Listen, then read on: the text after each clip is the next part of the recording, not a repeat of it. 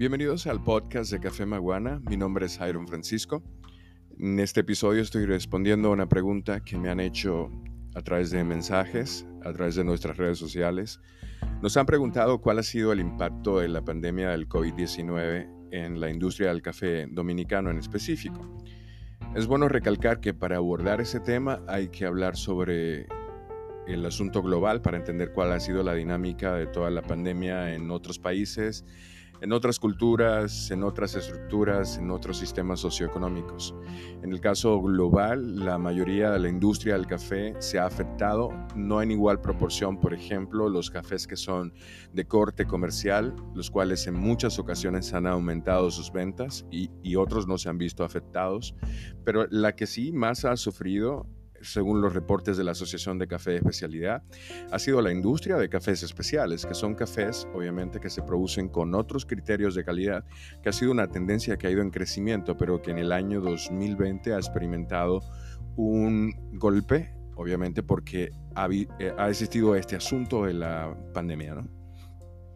En el sentido de República Dominicana, la pandemia empezó para eh, finales del mes de febrero, inicios de marzo con las cuarentenas y se ha extendido hasta precisamente ahora, al 2021. en el caso, ha sucedido igual que en el mundo exterior, el, impacto ha sido diferente y em, entre la industria del café especial y la industria del café eh, de especialidad y, comercial. Pero donde deberíamos analizar el asunto es en, cómo, ha sido el impacto a nivel de cafeterías, bares y restaurantes que obviamente también son clientes de café. O sea, ellos venden, eh, compran café a productores, a torrefactores y lo venden a clientes. Y luego también el turismo, porque hay una gran, gran parte del café dominicano que se consume a través del turismo. Y el otro sector también es hacia las exportaciones, que obviamente en esta dinámica en la que los países se encuentran en medio de crisis económicas anunciadas por la pandemia, muchos procesos de compra se detienen y cambian las prioridades. De repente ya no se está comprando café de República Dominicana, sino que se le compra a Brasil por una cuestión de logística o costos. Y este asunto también ha afectado el café dominicano en términos de las exportaciones, la logística, la disponibilidad de barcos, saliendo, entrando de República Dominicana en los principios. Así que si analizamos, en realidad sí ha habido un efecto negativo en cuanto al café en general. A pesar de eso, en los campos se ha mantenido una producción.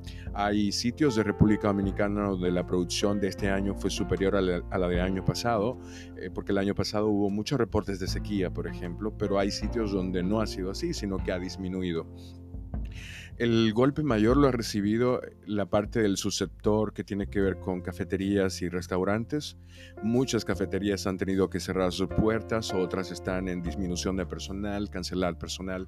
No han tenido el chance de poder operar a los mismos niveles, no han podido adaptarse al delivery. Obviamente esto no solo por la poca capacidad de desarrollo en ese sentido, sino también por la poca cultura digital que hay en República Dominicana.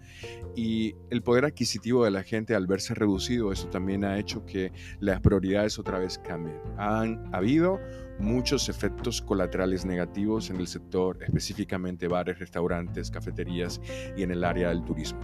Muchos de estos problemas posiblemente no sean recuperables en el corto plazo y muchos cierres de negocio van a ser definitivos. Lo que se ha visto también limitada es la capacidad que ha tenido el sector de desarrollarse. A pesar de eso, ha mostrado mucha resiliencia.